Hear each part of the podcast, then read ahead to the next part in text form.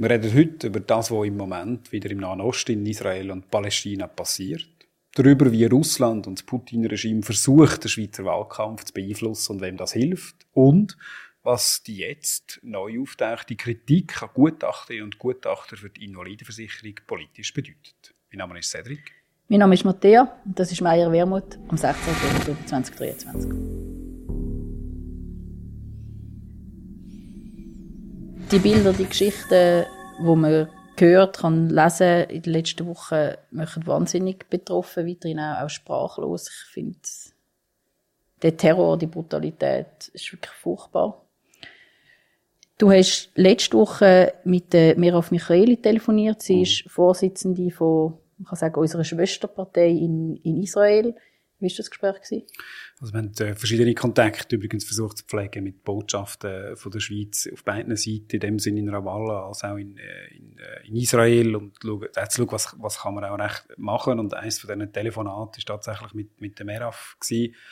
Äh, wir kennen sie, sie ist neue Vorsitzende, äh, wie du das richtig gesagt hast, von unserer Schwesterpartei, also neu, jetzt auch nicht mehr so neu, aber quasi die junge Generation, die vor ein paar Jahren übernommen hat, kommt aus einem sehr aktivistischen, feministischen Hintergrund äh, übrigens und ist übrigens auch jemand, der, der extrem kritisch ist gegenüber der äh, Regierung Netanyahu, gegenüber der forcierten Politik in der, in der Westbank und gegenüber Gaza immer war und sich auch nie versteckt hat. Und darum hat es mich schon erschüttert oder bei, ja, auf eine Art wie sprachlos sie war. Also sie hat wirklich gesagt, hey, ich bin in der Lage, eine politische Einschätzung, was auch klar ist, jetzt, jetzt machen. Ich fahre durch das Land von Beerdigung zu Beerdigung und es kommt mir vor wie eine, wie eine Geisterwelt. Niemand auf der Straße, mit niemandem kannst du das Gespräch führen, weil alle unter Schock stehen.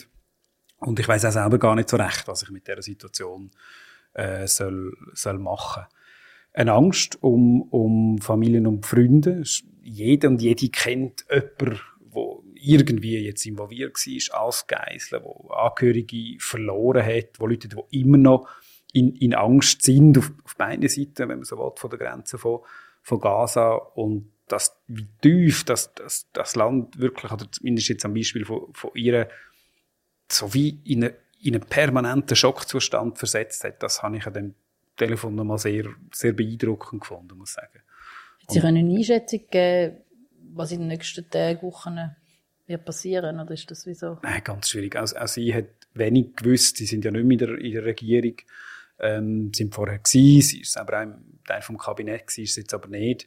Hat offenbar wenig Informationen. Ähm, was spannend ist in dem Sinn, oder interessant zu sehen, ist, dass in, in Israel, und das hat sie auch erzählt, Debatten eigentlich darum, wie man mit der Situation muss umgehen, sehr heftig geführt wird, gerade auch in, in linken, linksliberalen, linksliberalen Medien. Ähm, was mich recht beeindruckend dünkt, dass man in so einer Situation auch in der Lage ist, eine politische Diskussion zu führen. Die läuft offenbar mhm. relativ intensiv, aber es ist jetzt ähm, für sie schwierig gewesen, in dem Moment eine klare Position zu finden. Das, äh, das auf jeden Fall der Wunsch, dass es aufhört, ist klar. Auf jeden niemand hat irgendwie äh, jetzt Lust auf eine, auf eine jahrzehntelange, noch schlimmere Auseinandersetzung und auch die, die unglaubliche Wut, wo man nicht anders kann als nachvollziehen auf, auf, auf, auf die Hamas, auf, auf die Situation, die das geschaffen hat. Der Schock, ich glaube, wir haben es auch diskutiert in den letzten Tagen darüber, nicht mehr sicher zu sein, dort, wo man, wo man mhm. sieht. Also auch für viele Israelis ist offenbar die Wahrnehmung lang gewesen, es gibt einen Konflikt und gibt verschiedene Positionen. Es gibt Sachen, die man muss kritisieren, wie Israel vorgeht, im Gazastreifen der Westbank. Aber in der Kernstädte in Israel selber ist man sicher. Und dass das jetzt nicht mehr so ist, das ist enorm tief in den, in den Knochen. Ja, und der Terror, der ja auch wie weitergeht, einerseits mit Beschuss weiterhin. Ja, genau. Viel, äh, können zum Glück auch abgefangen werden und gleichzeitig aber auch der Terror, der weitergeht mit diesen, mit Geiseln, wo wirklich eine von der perfidesten Art ist, Terror auszuüben, Menschen als Schutzschild auch, auch zu missbrauchen, was jetzt aktuell auch, auch passiert. Was mich letzte Woche schon auch nebst diesen, diesen schrecklichen Bildern, diesen schrecklichen Geschichten, Menschen, die, die, die flüchten, zu 100'000 jetzt haben flüchten in, in Gaza, wo kein äh, Wasser zu haben, kein Strom, kein Nahrungsmittel, gleichzeitig eben auch die Bilder von, von diesen Geiselnamen, ähm, ist die Diskussion, wo man sehr schnell quasi gesagt hat, es wird, es wird eine Rechtfertigung von dem Terror passiert. Und ich mhm. finde, ich finde, dort muss man wirklich sagen, es, es gibt eine Rechtfertigung, eine kontextualisiert, die einfach absolut nicht geht. Hamas aus der Verantwortung zu nehmen und jetzt als irgendwelche Widerstandskämpfer zu lobpreisen zum Teil, das wird auch gemacht. Ja, das finde ich wirklich, äh, da bin, das bin ich sprach, mich sprachlos. Und gleichzeitig aber auch, ähm, finde ich, ist wichtig, dass man auch eine Kontextualisierung zulässt. Zulässt, dass das, was, was jetzt passiert im Nahen Osten, äh, eine historische Vergangenheit hat. Einerseits für insbesondere der jüdische Teil der Bevölkerung in, ähm, in Israel, wo eine jahrhundertelange Geschichte von der Verfolgung, von der Ermordung, von der Auslöschung ähm, hat, wo in Israel, du hast es ja vorhin schon gesagt, noch wie ein, ein Schutzraum hat, aber jetzt massivst wieder bedroht worden ist, auch in den vergangenen Jahren mhm. bedroht worden ist, aber das ist jetzt quasi so viele Israelis sind noch nie ermordet worden an einem, an einem Tag und gleichzeitig aber auch zu anerkennen, dass die palästinensische Bevölkerung eine jahrzehntelange Geschichte hat von keine Perspektive haben, in furchtbaren Zustand leben. Die Hälfte der Bevölkerung in Gazastreichen sind unter 18, also sind Kind. Und die jetzt auch wiederum quasi eine unglaublich schwierige, unhaltbare Situation eigentlich erleben, wo sie müssen auf, flüchten und sie eigentlich keinen Ort haben, wo sie können anflüchten, wo sicher ist für sie. Also ich finde es auch sprachlich schwierig in, in Wort zu fassen, die Linie, wo wie, wie nichts auslässt und wie ins mhm. Zentrum setzt. Das Hauptziel von allem muss ja sein, menschliches Leid zu vermeiden. Menschen zu schützen, die die versuchen, das normales Leben zu führen in einer, in einer schwierigen Situation und teilweise jetzt reingezogen werden oder geboren werden, du hast es erwähnt, in eine, in eine desolate Situation oder in einen Konflikt, der in dem Sinne nicht ihren ist, sondern der historisch gewachsen ist. Und es hat viele Versuche gegeben, viele Verunglückte äh, in den letzten Wochen, das, das auch in Wort zu fassen. Wie du es erwähnt, einer der spannenderen Texte war von der Judith Butler, gewesen, die Philosophin, die sagt, hey, natürlich darf man unter keinen Umständen die Rechtfertigung mitmachen. Also quasi auch zu sagen, es hat so Leute gegeben, die Aufrufe gemacht haben, internationale Gewalt von der Hamas ist nur ein Spiegel von der Gewalt der israelischen Armee. Das ist absurd. Oder wie wenn die Hamas nicht selber würde entscheiden, Leute umzubringen. Für das muss man sie darf man sie und muss man sie verantwortlich machen. Es gibt keine Rechtfertigung für das. Überhaupt nicht. Und das Egal, ist, das ist ein bewusster ist, Entscheid, das ja. zu machen. Genauso wie jetzt hinzustehen und zu sagen, was nicht geht, ist, dass man eine Bevölkerung in Kollektivhaft nimmt, dass man den Zugang zu Wasser, zu Elektrizität, zu Nahrungsmitteln, zu humanitärer Unterstützung einfach abstellt, äh, zum, zum, zum quasi eine ganze Bevölkerung unter Druck setzen. Das ist genauso falsch als Reaktion. Mhm. Und die Linie zu finden, um das auch formulieren. Ich kämpfe auch mit mir selber, merke, ohne der einen oder anderen Seite Unrecht zu tun, den Schock und das Recht auf Selbstverteidigung einerseits ernst zu nehmen, und das gibt es meines Erachtens auch für Israel, und auf der anderen Seite zu sagen, bei allem Verständnis für das gilt das humanitäre Völkerrecht, das Kriegsvölkerrecht, auch für jede Antwort, wo, wo Israel jetzt muss geben. Und ich meine, wir haben jetzt über das Wochenende doch die Europäische Union und die UNO gehabt, wo, wo dramatisch äh, darauf hingewiesen mhm. haben, wie die humanitäre Situation in Gaza aussieht. Und mich macht ein bisschen die, die Ohnmacht fertig, dieser Situation gegenüber. Mir geht es genau gleich. Die Entmenschlichung, auch die Brutalität schockiert mich wirklich, wo jetzt auch die israelische Regierung gegenüber den Menschen im Gazastreifen an, an den Tag legt, mit dieser Blockade, also bewusste Lieferungsstopp von Wasser, von Gas zu von Nahrungsmitteln, was bedeutet, dass zum Beispiel in den Spitälern das Gas oder mhm. der Strom zu Ende geht, Menschen auch sterben, weil sie angewiesen sind auf, auf das.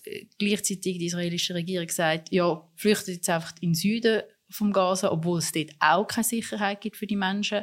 Ganz viele Leute auch gar nicht können flüchten. Zum mhm. Beispiel die in den Spitälern. Und das ist, die, die Völkerrechtsverletzung ist inakzeptabel auch die internationale Kritik hat in den letzten Tagen massiv zugenommen, mhm. seitens UNO, der EU, auch von den USA, dass es wirklich auch Menschenrechts-, Völkerrechtsverletzungen sind, die da begangen werden.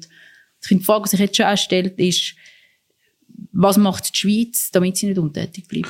Ich glaube, genauso wie es richtig war, dass der Bundesrat letzte Woche in aller Deutlichkeit die Terrorangriffe von der Hamas verurteilt hat, ist es jetzt auch wichtig, dass er Stellung bezieht. Es sind weit über 2000 Menschen gestorben in Gaza und da muss der Schweizerische Bundesrat sagen, auch die Opfer sind inakzeptabel. Mhm. Du hast es gesagt, das gilt für Völkerrecht und man muss sich einsetzen dafür, dass so wenig wie möglich Menschen sterben.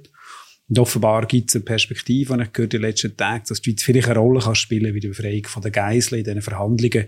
Das wäre absolut wünschenswert. Am Ende, und das ist äh, die lange Linie, das ist klar, führt wahrscheinlich nichts an einer, nicht, nicht wahrscheinlich, führt nichts an einer politischen Lösung von dem Konflikt mhm. vorbei. Und das muss auch das Ziel sein. Es muss hoffentlich mit einer Mehrheit der Bevölkerung, sowohl in Israel wie auch in Palästina, wo, der Frieden will, einen politischen Weg geben. Und das ist auch, glaube ich, das, was viele, viele Kommentatoren über das Wochenende auch gesagt haben. Ich finde es schwierig, jetzt äh, wirklich das wieder rauszusehen, was, was kann man machen. Es ist, glaube ich, auch recht daneben, oder daneben zumindest jetzt äh, komisch, wenn, wenn man aus der Schweiz jetzt genau weiß, wie es soll weitergehen. Ehrlicherweise, ich kann das nicht äh, beurteilen. Wir können versuchen, dort Einfluss zu sehen, wo wir haben, wenn es um den Schutz vom humanitären Völkerrecht geht also um den Schutz und das Recht geht, äh, dass, dass Menschen nicht, nicht müssen sterben unter dem am Schluss sinnlosen Konflikt. Aber wirklich einen Plan zu haben, das übersteigt ein bisschen, glaube ich, unsere Rolle. Die innenpolitische Diskussion letzte Woche in der Schweiz ist ja insofern in, in Gang gekommen, dass die Sicherheitspolitische Kommission einstimmig, ja. also auch mit, mit den Stimmen von, von unseren Leuten in dieser Kommission, beschlossen hat, dass man soll überprüfen, ob Hamas als Organisation soll verboten werden, genau. welche Auswirkungen das auch hat für quasi die Verhandlungsmöglichkeiten ähm, von der Schweiz, auch für eine Terrorfinanzierung. Ähm, ich glaube, das ist sicher ein, ein Weg, den man jetzt auch muss, muss beschreiten. Und der andere, finde ich, hat die EU jetzt doch ja auch schon beschlossen, ähm, die humanitäre Hilfe an die palästinensische Bevölkerung in Gaza ähm, auszubauen, weil dort ja, wie gesagt, aktuell die Situation desaströs ist. Auch ähm, die UNO wirklich schon davor warnt, ähm, was dort alles passiert. Und ich glaube, das ist sicher ein, ja, ein, ein kleiner Beitrag, den man vielleicht der wirklich desaströsen und, und katastrophalen Situation vielleicht auch machen kann. Wir werden sicher wieder thematisieren. Heute Morgen, bevor das der Podcast aufgenommen wird, hat sich die Situation auch schon wieder ein bisschen verändert. Die Öffnung von humanitären Korridoren. Das heisst, es ist auch schwierig, eine genaue Einschätzung zu machen zu dem Zeitpunkt. Das wird leider das Thema nicht äh, weggehen. Das ist, äh, glaube ich, relativ klar. Genau, heute haben wir auch noch zwei weitere Themen. Gestern hat äh, die Sonntagszeitung oder dann ist am Sonntag genau, genau gewesen, ähm, darüber berichtet, dass äh, eine russische Desinformationskampagne in der Schweiz stattfindet, die sehr stark auf äh, Migrationspolitik ähm, zielt jetzt im Endspurt vom Wahlkampf durchaus eine grosse Brisanz hat. Ja, was wirklich neu ist, ist, dass man äh, jetzt, ist mir zumindest nicht bewusst gewesen, herausgefunden hat, oder herausgekommen ist, dass der Nachrichtendienst, also der Schweizerische Geheimdienst, das wie weiss und auch das Problem einschätzt. Ähnlich dass Russland ja versucht, in, in Europa zu intervenieren, Rechtsparteien versucht, äh, die stärkere Stimmung machen gegen ukrainische Flüchtlinge. Das so als generelle Erkenntnis ist, ist nicht wahnsinnig neu. Jetzt aber offenbar hat die NZZ am Sonntag Dokumente, die belegen, dass der Nachrichtendienst das aufmerksam verfolgt, um das mal so zu formulieren. Und genau das feststellt, was du gesagt hast. Es gibt eine bewusste Beeinflussungsstrategie.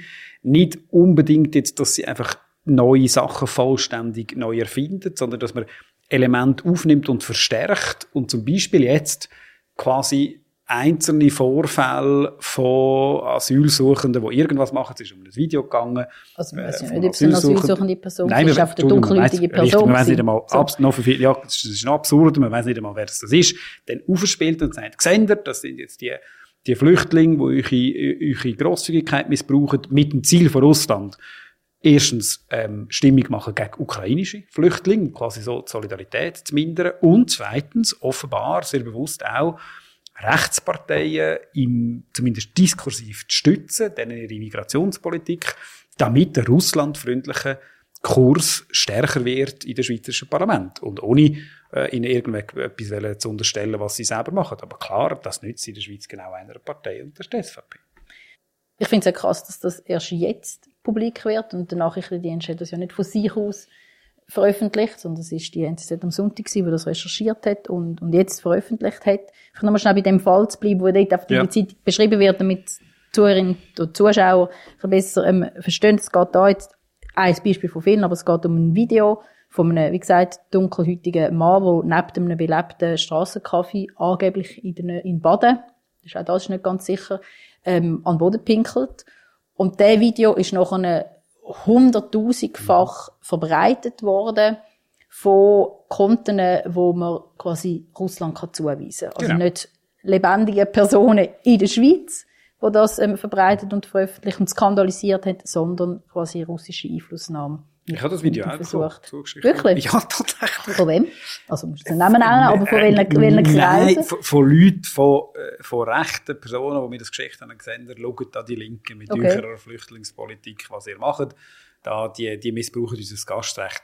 Und hat das dort ehrlich gesagt dann ab das ist dann irgendwann mal auf irgendeinem Portal ein Artikel zu dem Video gekommen, so, aber noch ohne Connex zu Russland. Und offenbar hat das massiv gedreht. Also du hast es, du hast es gesagt. Und ich glaube, man sieht auch dort die, die, die perfide Strategie, oder? Man kann ja nicht abstreiten, dass es das Video gibt, offensichtlich.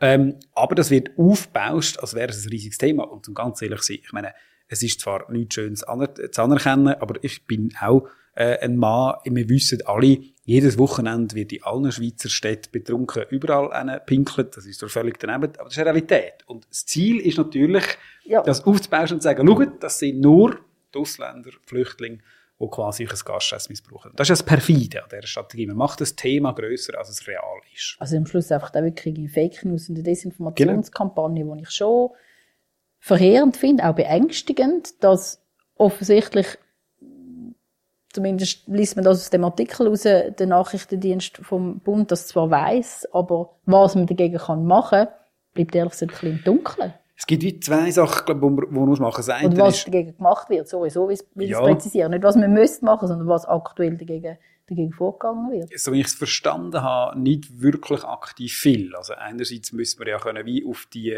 auf die, allenfalls die Plattformen zugreifen, wobei, wenn das einfach per SMS oder so verschickt wird, ist das ein bisschen schwieriger. Dort läuft in der EU ja auch schon politisch einiges, auch sofort wieder heikel, oder? Wie weit darf man gehen in der Überwachung und Verantwortung von diesen Plattformen? Und andererseits schon, glaube ich, auch die Verantwortung, das ist jetzt ein bisschen blöd, als Appell, aber real an alle, alle Akteure, an Parteien, an Medien, halt die Verantwortung, Informationen zu prüfen, bevor man sie weiterverbreitet, auch selber entsprechend wahrzunehmen. Und ich finde es kein Zufall, das Beispiel, das zeigt, übrigens sagt der Nachrichtendienst offenbar laut NZZ am Sonntag klar in seinen Unterlagen, das hat einen Zusammenhang mit dem Wahlkampf. Es ist kein Zufall, dass jetzt gerade die, die Verbreitung kommt das zu prüfen und zu sagen, okay, machen wir vielleicht ein Thema grösser, als es ist. Und das Interessante ist, wenn man die letzte Wahlumfrage nimmt von, von der SRG, sieht man, Migration ist in Anführungs- und Schlusszeichen nur das drittwichtigste Thema. Medial hat man aber lange das Gefühl gehabt, das ist das Dominierende. Und da bin ich sicher, gibt es einen Zusammenhang äh, mit der Erscheinungshäufigkeit auf Social Media, wie das dreht hat, und eine Fehlinterpretation davon, wie wichtig das Thema überhaupt Und ich finde, drittens haben ja schon auch die öffentlichen Behörden, jetzt in dem Fall namentlich der Nachrichtendienst vom Bund, auch die Verantwortung, davor zu warnen und auf das hinzuweisen.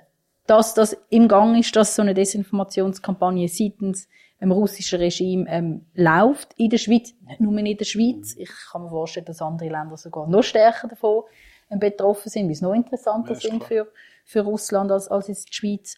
Aber quasi einfach nicht zu dem zu kommunizieren, finde ich gewissermaßen auch gefährlich, weil mit dem ja auch die Bevölkerung im Unklar oder im Unwissen klar wird, was eigentlich passiert. Auch Aber wenn man logischerweise, und ich nehme auch den Nachrichtendienst vom Bund, das auch noch nicht ganz kann einordnen oder, oder die Grösse von dem Ganzen auch noch nicht wirklich kann einordnen. Das ist übrigens der Grund, wieso wir von links auch immer gesagt haben, wir sind sehr skeptisch, wenn es um äh, Extremismusbekämpfung in Social, Social Media und anderen Orten geht, was die Rolle von Geheimdiensten angeht weil das genuine Interesse von Geheimdiensten ja gerade nicht ist, einzuschreiten, sondern sehr lange die Netzwerke zu untersuchen und herauszufinden, wie hängen die zusammen. Das ist ihre Rolle.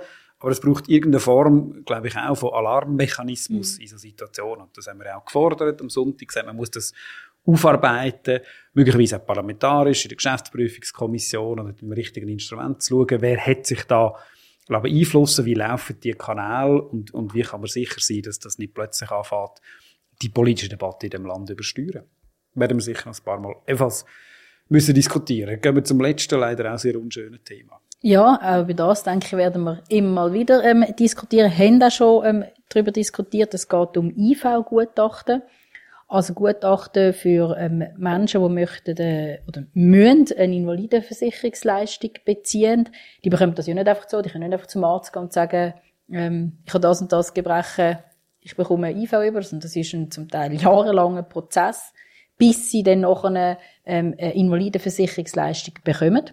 Und in dem Prozess müssen sie ähm, sogenannte unabhängige Gutachten ähm, nehmen und die Gutachten werden von der IV-Stelle gewissen Gutachterstellen überwiesen. Oder also es ist wie ein Auftrag, wo die Es ist ein Auftrag, wo also nach dem Zufallsprinzip quasi an, an IV oder so Gutachterstellen vergeben Die sind aber privat, oder? Die, die sind privat. Und eine ähm, von so einer Gutachterstelle, die sogenannte PEMEDA AG heisst die, die steht schon ähm, seit längerem mit der Kritik. Mindestens 2018 sind die, ist die, wir immer wieder Mails bekommen von Betroffenen. Immer wieder Mails von Betroffenen. Jetzt geht, ich glaube, letzten Frühling ähm, auch wieder ähm, eine Geschichte gewesen, dass die PEMEDA Ärztinnen und Ärzte von Deutschland einfliegen lässt und die dann quasi da mit den Betroffenen ein Gespräch suchen und dann noch ein Gutachten erstellt. Also sprich Ärztinnen und Ärzte, die eigentlich mit den örtlichen Begebenheiten nicht vertraut mhm. sind. Mhm. Wo, es hat dann noch zum Teil einen Steuerskandal in Deutschland selber mit der Firma, das ist wie nochmal, oder mit den Ärzten, das ist wie nochmal eine andere Geschichte. Aber die ähm, PEMEDA, wo Gutachten erstellt, wo sehr häufig zu Ungunsten von den Betroffenen ausgefallen ist, sprich sie keine oder eine sehr knappe IV-Leistung bekommen. Und dementsprechend auch sehr viele Betroffene gegen das Rekurs eingereicht haben oder vor Gericht gegangen sind. Es auch mehrere Gerichtsfälle gibt, die aktuell hängig sind. Und die, die zuständige Bundesstelle hat bis vor kurzem eigentlich darauf festgehalten, dass auch Aufträge an die ähm, PMEDA können vergeben werden Und jetzt, letzte Woche, relativ überraschend, ähm, gesagt, ähm, die Stellen angeordnet, dass sie keine Aufträge Also das ist so eine unabhängige Kommission, ist richtig verstanden, genau, also, wo die wieder genau, also, überprüft. Also, ähm, das Bundesamt für Sozialversicherung ist quasi verantwortlich für das, ja. hat die IV-Stellen, die sind regional organisiert, ähm, gesagt, sie dürfen die keine ähm, Gutachten mehr erstellen lassen an dieser PMEDA der Grund dafür ist eine Einschätzung von der Eidgenössischen, ich muss es mal ausgeschrieben, es ist ein kompliziertes Wort, Eidgenössische Kommission für Qualität bei medizinischen Begutachtungen. Die hat fachliche und inhaltliche Mängel festgestellt, hat aber noch nicht veröffentlicht, was das im Detail heißt. Mhm. Aber die haben klar ähm, gesagt, kein Auftrag mehr ab und da ist jetzt das Bundesamt für Sozialversicherung gefolgt. Also ich äh, habe einen Fall auch in meiner, eine Person in meiner Familie, die jahrelang um die IV-Rente gekämpft hat und, und äh, ich weiß oder man kommt damit über, wie entwürdigend das auch ist, sich immer wieder müssen beurteilen zu haben bei, bei einem offensichtlichen Leiden. Natürlich gibt es wahrscheinlich auch, das wissen wir ja, 2, 3 Prozent, 3, 4 Prozent Betrug, aber der grösste Teil, es geht ja mehr freiwillig, unterzieht sich so einer IV-Prozedur. Jetzt aber, was ich, wenn ich das richtig verstanden habe, ist glaube ein Beitrag im Schweizer Fernsehen, heisst das für alle die, die sich ungerecht beurteilt fühlt, gefühlt haben von der PME, nicht unbedingt, dass ihr Fall neu aufgerollt wird? Nein, also Fälle, die quasi rechtlich abgeschlossen sind, das gilt bisher, also wie bisher. Sprich, da gibt es auch Leute, die von PMEDA begutachtet worden sind, respektive PMEDA ein negatives Gutachten über sie erstellt hat. Die Menschen vielleicht keinen Zugang haben zu einer Invalidenversicherungsleistung oder mhm. sehr viel als arbeitsfähiger ähm, geteilt worden sind, als sie effektiv sind. Bei denen ändert sich leider nichts. Bei was sich etwas ändert, ist bei den hängigen Fällen quasi. Da gibt es durchaus auch äh, mehrere Dutzend, die aktuell hängig sind. Dort wird eine nochmalige Überprüfung Versuchen wir das in der Kommission allenfalls nochmal aufzunehmen? Ich finde, wenn wir unbedingt machen, weil es geht ja nicht einfach nur um irgendeinen Entscheid, sondern es geht am Schluss über das Leben von diesen Menschen, ob sie in der Sozialhilfe jetzt ja, leben müssen, oder ob sie das Recht und auch die Anerkennung bekommen, dass sie eine Beeinträchtigung haben, dass sie das Recht haben, eine Invalidenleistung zu bekommen oder nicht. Und da geht es wirklich um einen tiefgreifenden, lebensentscheidenden Entscheid für, für die Menschen. Und ich finde, die haben wirklich die Möglichkeit haben, da auch nochmal begutachtet zu werden, auf die Fälle zurückzukommen. Wir werden sicher auf dem Laufenden halten, was mit den, was mit dem PEMEDAS-Kanal passiert, was man da machen kann und haben aber noch auch diese Woche wieder Fragen bekommen. Kann man Smart Vote vertrauen? Es gibt einem sicher eine Einordnung, wo man politisch steht, aber es kommt natürlich auch darauf an, welche Fragen überhaupt gestellt werden. Und es gibt jetzt eine kürzliche Untersuchung, die zeigt, dass Politikerinnen, die eher Ja oder eher Nein angeben, häufiger vorgeschlagen werden, als die, die klar Ja oder Nein sagen. Im Parlament können wir am Schluss nur Ja oder Nein stimmen. Was werden in der nächsten Legislatur die wichtigsten Themen sein? Die nächste Legislatur wird sicher sehr stark prägt sein von diesen Themen, die jetzt auch im Wahlkampf uns wichtig sind. Das heißt bei der Kaufkraft, Krankenkassenprämie und Mieten. Das ist ein Riesenproblem. Gleichstellungspolitik droht sogar Rückschritt und es wird die Legislatur sein, die entscheidend ist, können wir in der Klimapolitik wirklich dort hin, wo wir müssen oder nicht. Dies Highlight aus drei Jahren auf den Tag fast Präsidium. Puh, wirklich nicht ein Highlight, aber die wiederkehrenden Begegnungen mit Menschen, sei es von der eigenen Partei oder auch Wählerinnen und Wähler, ist wirklich wunderschön. Und sehr motivierend. Hast du noch Energie für den Wahlkampf? Die letzte Woche? Es ist wie zwei Sachen. Einerseits ist es wirklich wahr, ich sage überall, ich mache eigentlich gern Wahlkampf mit den Menschen, aber jetzt gebe ich zu, langsam sind die Reserven recht unten, die Batterie ist am Ende, die Tage sind lang und es ist dann auch gut, wenn es dann mal der 22. Oktober ist. Wie verbringt Matthäa den Wahlsonntag? Ich weiß nicht, wie lange ich wirklich schlafen mit zwei Kindern vor allem auch wegen der Nervosität, wird dann so auf den Mittag auf Bern gehen und dann das Ergebnis nachfiebern und halt zwischen den regelmäßigen Auftritte im Fernsehen, Interviews, die ich gebe. Und am 10 Uhr am Abend feiere ich dann hoffentlich einen Sieg mit der SP Kanton Zürich. Und wie verbringst du mein Ziel ist, möglichst spät mein Handy oder den Computer einschalten und die Resultate anschauen, mal schauen, ob ich das schaffe. Dann auf Bern und dort Radio- und Fernsehtermin den ganzen Tag, mehr oder weniger, ganz am Schluss noch bis um 8 Uhr, glaube ich, im Welschen Fernsehen. Und dann hoffentlich schnell auf Aarau und mindestens drei Sitze für die SP Aargau feiern. Ich bin schon langsam ein bisschen nervös. Ja, nervös sicher, also was jetzt ist. nervös seit zwei Jahren. ja, einverstanden. Und jetzt kommt auch langsam so der Moment, wo ich finde, ich will, dass jetzt wieder mal etwas für etwas anderes in meinem Kopf auch Platz hat. Ja. Es ist schon wirklich sehr viel äh, Wahlkampf, ja wirklich auch ähm, so sehr viel sehr Schönes und Motivierendes. In einer Woche sitzen wir an dem Tisch und mit wissen das Ergebnis, mit dem Resultat. Wir nehmen es ein bisschen später auf als normalerweise. Ist das so? Das ist so. Also, du darfst ein länger schlafen. Aber für euch ändert sich nichts. Wir werden pünktlich wie eh und je am Montagabend auch nächste Woche wieder da sein. Schön sind ihr jetzt wieder mit dabei gewesen. Wenn ihr Kommentare, Anregungen habt, wie immer an meierwermut.sbschweiz.ch oder in die Kommentarspalte. Zwei Sachen sind diese Woche wichtig. Erstens, jetzt noch wählen. Und zwar könnt ihr bis zum Dienstag euer Gouverneur auf Post bringen, nachher direkt auf die Gemeinde. Und zweitens, selbstverständlich den Podcast abonnieren, egal wo ihr hört oder schaut. Und am nächsten Montag sehen wir uns hoffentlich in einer guten Verfassung. Dabei.